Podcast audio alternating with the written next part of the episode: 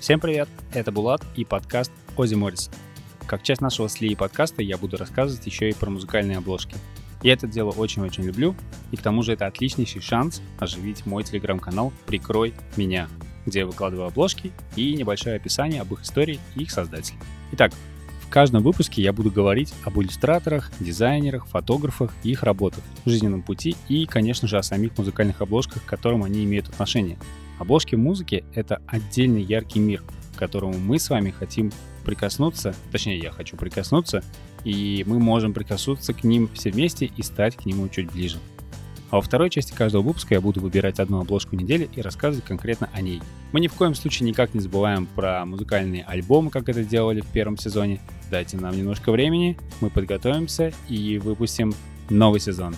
А сейчас обложки. Считаю, что пора начинать.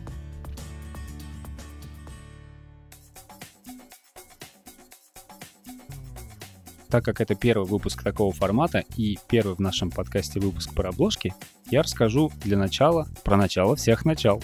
Очень помпезно, конечно, звучит, да, согласен. А, расскажу про истоки и самую первую официальную музыкальную обложку в истории. История музыкальной обложки тесно связана со звукозаписью, но путь от истока звукозаписи до иллюстрации прошел очень-очень-очень-очень длинный. Можете себе представить, еще в 9 веке 875 года был придуман способ воспроизводить звучание колоколов. Это были гидравлические какие-то штуки, гидравлическим способом крутился цилиндр, соединенный с кулачками, которые били по колоколам. Звучит, ну, вообще, конечно, довольно брутально. Но, с другой стороны, ну, вот реально, какая это все-таки звукозапись? Это скорее такое, звуковоспроизведение. Проходили века, появлялись шарманки, шкатулки, клавесины, механическое пианино, в общем, много-много чего, что умело воспроизводить звуки и мелодии. Но это до сих пор не было тем, что можно назвать звукозаписью. Далее, во второй половине 19 века, произошла суперреволюция в виде фонографа от Томаса Эдисона. Этот аппарат умел сам записывать звук и потом его же и воспроизводить. Запись делали на цилиндре, покрытые фольгой, а позже воском и так вот записывался звук иглой. Принцип схожий с записью на более знакомом нам виниле, но цилиндры были очень недолговечны, и их впоследствии весьма органично вытеснили граммофоны. Вот уже в граммофоне запись делалась на диск и не по спирали, а поперечно. В общем, чтобы не углубляться в этом были одни плюсы. И вот, хоть и очень ограниченно, начали пользоваться пластинками для граммофонов. Отсюда и название грампластинка. И начали выпускать аудио. Ну, как уж выпускать? До больших тиражей и записи концертов было еще далеко, была одна большая проблема, это, если выражаться сегодняшним языком, это емкость. Изначально, когда технология еще только развивалась, на одной пластинке помещалось всего от 1 до 2 минут аудио. Ну, не густо. От того и записывали отрывки из книг или небольшие отрывки из музыкальных произведений. Причем об использовании двух сторон пластинки еще вообще не было речи. И, кстати, сами пластинки-то поначалу были из сажи, целлулоида, шелка, но вообще ни разу не извинило. Быстро изнашивались и сами по себе были очень-очень хрупкими. Поначалу пластинки вообще никак не упаковывались а продавались вот так вот глушом. Это уже в магазине их оборачивали во что-нибудь или клали в коробку, например. В общем, разные пути использовать. Чуть позже уже производители начали использовать неприметные серые конверты, просто для того, чтобы не испортить запись до продажи. А потом уж пусть все что угодно с ней происходит. Дальше. В 30-х годах это начало обретать коммерческие масштабы и уже начали выпускать грампластинки тиражами побольше и сразу целыми концертами и уже по одной композиции на одной стороне. Сами представляете, если выпускать целый концерт в таком виде, то это все занимает по 5-10 пластинок. Они продавались в картонных коробках или в кожаных почти что переплетах, как книги. Это все напоминало внешний фотоальбом, и вот отсюда-то и пошло название «Альбом». Так вот, по сей день-то и называем альбом. На самом деле, вот видите, такая прям связь с прошлым. И вот теперь-то начинается новая история. По мне так это отличнейший пример того, как рынок и искусство встретились и вместе родили кое-что очень интересное. Музыкальная индустрия уже хорошо работает. Звукозапись продвигает музыкантов массы и выводит их на новые аудитории. Звукозаписывающие лейблы набирают обороты. Граммофоны, а затем и патефоны обретают массовость. Соответственно, и пластинки продаются большими тиражами. Теперь обратим внимание на компанию Columbia Records, в нью-йоркском офисе которой в 1939 году работает графический дизайнер Алекс Стайнвайс. Или Штайнвайс, но я думаю все-таки Стайнвайс, потому что он жил в Штатах. Надо сказать, что это было время, когда в большом ходу были иллюстрирования постеров и обложек журналов. Этим также занимался Стайнвайс, уроженец Бруклина, Алекс с самого детства любил рисовать и уже тогда мечтал о работе в искусстве, тогда это в детстве. Какое-то время он работал вместе с австрийским дизайнером Джозефом Биндером, который явно повлиял на его иллюстраторский взгляд. Биндер занимался коммерческой иллюстрацией, это как раз и были постеры к кино, пропаганда, концерты, рекламы. Характерным стилем Биндера были плоские изображения с яркими цветами. Такое же можно прослеживать и в работах Стайнвейца. В это время пластинки уже давно и активно продавали большими тиражами в формате альбомов, по несколько пластинок в одном или просто в конвертах, если мы ведем речь про одну пластинку. Справедливости ради надо сказать, что уже тогда на концерты а, наносили разные изображения, на, имеется в виду конверты к концертам. Но это был по большей части такой текст с названием исполнителя или лейбла.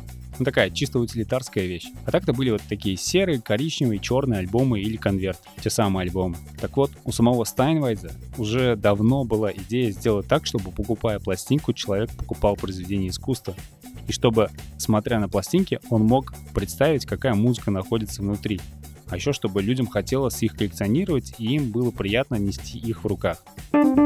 Мы сейчас, конечно, так вот говорим э, в идеализированном таком смысле, романтичном, мы никогда уже не узнаем, как это было на самом деле, какие у него были мысли. Может быть, это был чисто коммерческий подход, а может быть, действительно у Стайнвеза были такие вот очень высокие идеи. В любом случае получилось круто. В общем, промоушен и маркетинг смешанный с искусством чистой воды. Стайнвайс, будучи на тот момент в свои 23 года первым арт-директором Columbia Records, предлагает руководству использовать конверты и переплеты для нанесения на них красивых иллюстраций. К своему удивлению, Стайнвейза быстро поддержали, и вот в 1939 году Columbia Records выпускает альбом с экстрадными записями Ричарда Роджерса как композитора и Лоренса Харта как автора текстов в исполнении Imperial Orchestra, который назвали Smash Hits by Rogers and Hart с иллюстрацией на лицевой части переплета альбома, выполненный Алексом Стайнвайсом. Это была 10-дюймовая пластинка из шеллака для прослушивания на 78 оборотах в минуту. Пластинки в альбоме по две композиции на каждой стороне, всего было 8 песен, получается, было 4 пластинки. Класс, да?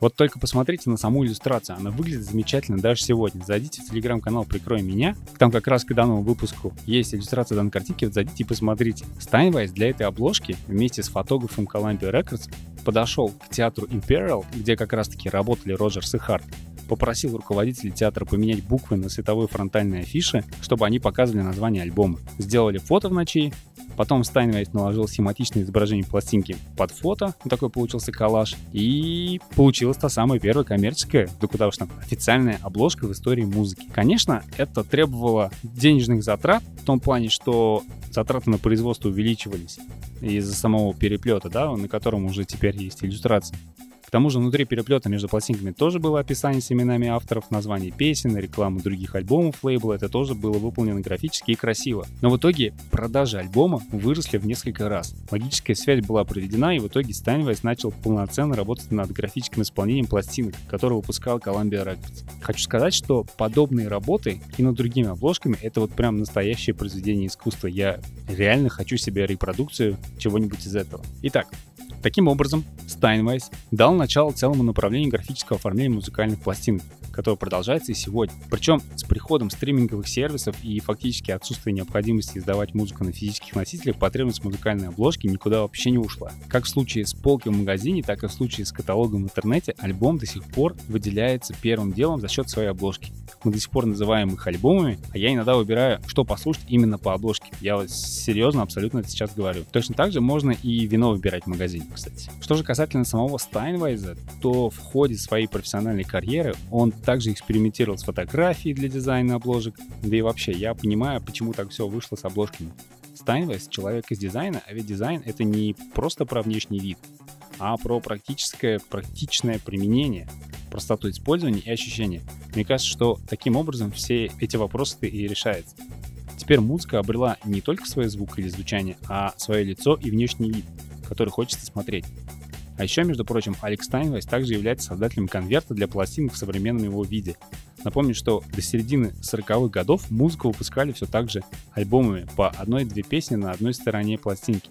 Вторая мировая война повлияла на динамику звукозаписи. Понятно, что финансы шли в другое русло, было не до записи, хоть записи песен не прекращались, но объемы значительно сократились. Но а потом уже после окончания войны президент Columbia Records показал Steinway'зу первый play. То есть это была пластинка, запись на которой длилась не 5 минут, а уже 20 минут. На каждой стороне причем. У Колумбии была проблема с тем, что оборачивать пластинку нужно было во что-то более бережное, чем просто конверт или переплет. Стайнвайс в итоге изобрел тот самый внешний конверт или jacket из картона, на который и поныне наносят иллюстрации. При этом внутренний конверт был придуман уже не Стайнвайсом, кем-то другим. К середине 70-х годов Стайнвайс перестал заниматься обложками к музыкальным альбомам и переключился к коллажам и коммерческому дизайну.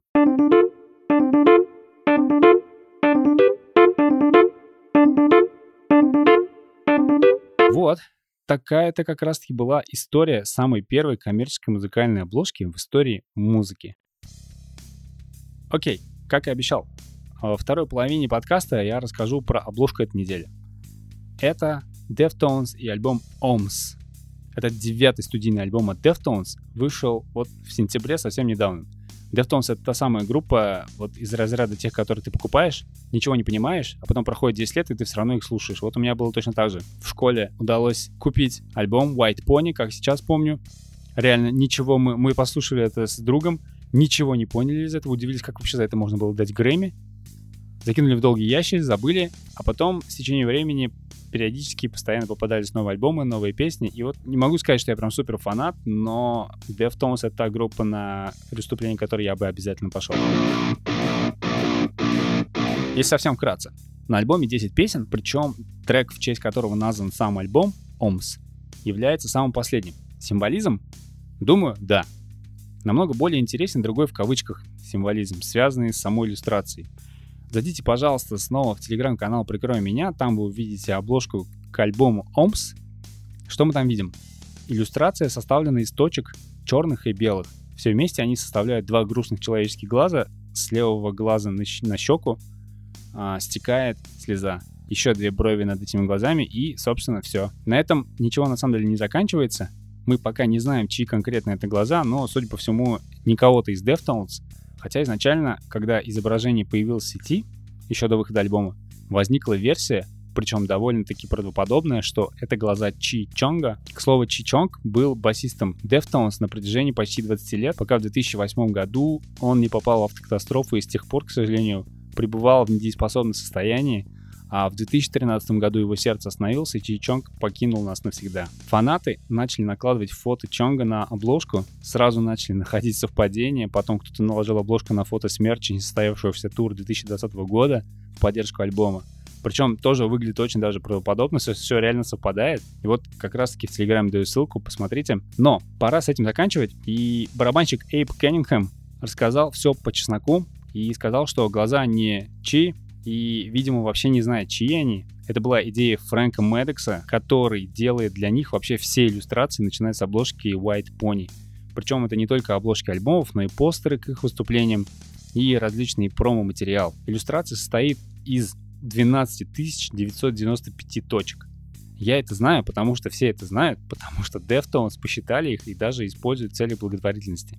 Эта акция идет до сих пор. На официальном сайте deftones.com на главной странице, естественно, идет большое изображение обложки альбома, а ниже можно пройти по кнопке Adopt a Dot и принять участие в этой самой акции. Deftones делают это совместно с детским госпиталем UC Davis Children's Hospital и фондом Crew Nation, который помогает работникам музыкальной индустрии продержаться на плаву во время пандемии, пока все у нас стоит на паузе. Гребаный странный 2020 год. Идея в том, что из этих 12 995 точек можно выкупить одну точку или несколько точек за 20 долларов и ставить вместо нее фото, изображение или какое-то послание. Пока акция еще идет, поэтому посмотреть, как это все будет выглядеть, ну, пока еще нельзя но я думаю, увидим. Что по поводу самого иллюстратора Фрэнка Медекса? Hybrid Theory, Meteora, Live in Texas, Underground 11 у Linkin Park, или вот еще Revolution Radio у Green Day или The Blood от AFI — это все работы, к которым имеет отношение Фрэнк Медекс.